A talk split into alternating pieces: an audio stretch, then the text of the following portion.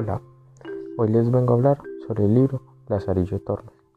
Este es un libro anónimo, por lo que seguramente si su autor le hubiera puesto su firma en aquella época donde fue, cuando fue publicado, hubiera tenido muchos problemas con la iglesia. Pero bueno, yo hoy les vengo a contar una parte del libro, de la primera parte del libro y los temas que para mí fueron más relevantes. Bueno, comencemos. Ese comienza con Lázaro un chico que nació en el río de Tormes. Junto a su padre y su madre no tienen mucho dinero, por lo que su padre se dedica a robar.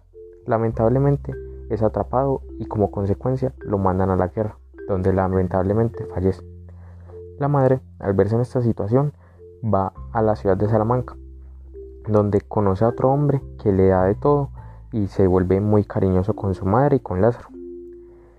Este, eh, la, la madre de Lázaro no tenía un buen ojo para los hombres y lamentablemente él también era un ladrón, por lo que fue, fue separado de Lázaro y su madre. Pero al verse la madre en esa situación, decide a trabajar para poderle darle comer a sus hijos. En eso trabajando llega un hombre ciego que le pide a Lázaro ser de guía y su madre acepta dándoselo a su, al señor, al hombre ciego. Bueno, eso es la primera parte del libro donde comienzan las aventuras de Lázaro, que ya ustedes leerán cuando, ya leerán cuando vayan en el libro. Ahora yo les diré los temas que para mí fueron más relevantes.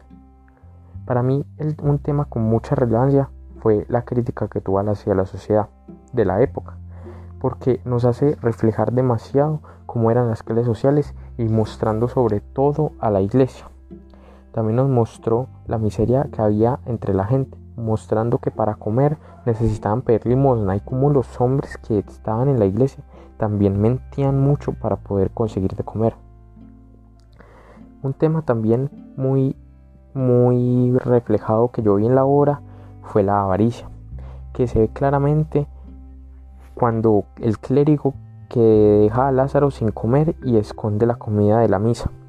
También se refleja en casi todos los amos de Lázaro, a unos más que otros, pero después de todo todos llegan con la avaricia, porque solo le dan a Lázaro de comer cuando le sobra.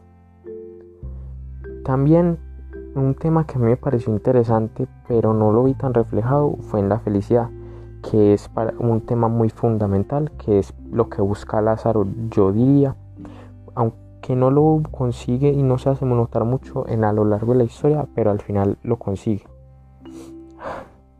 Y ya, a mí me parece que estos fueron los temas más importantes y muchas gracias por escucharme.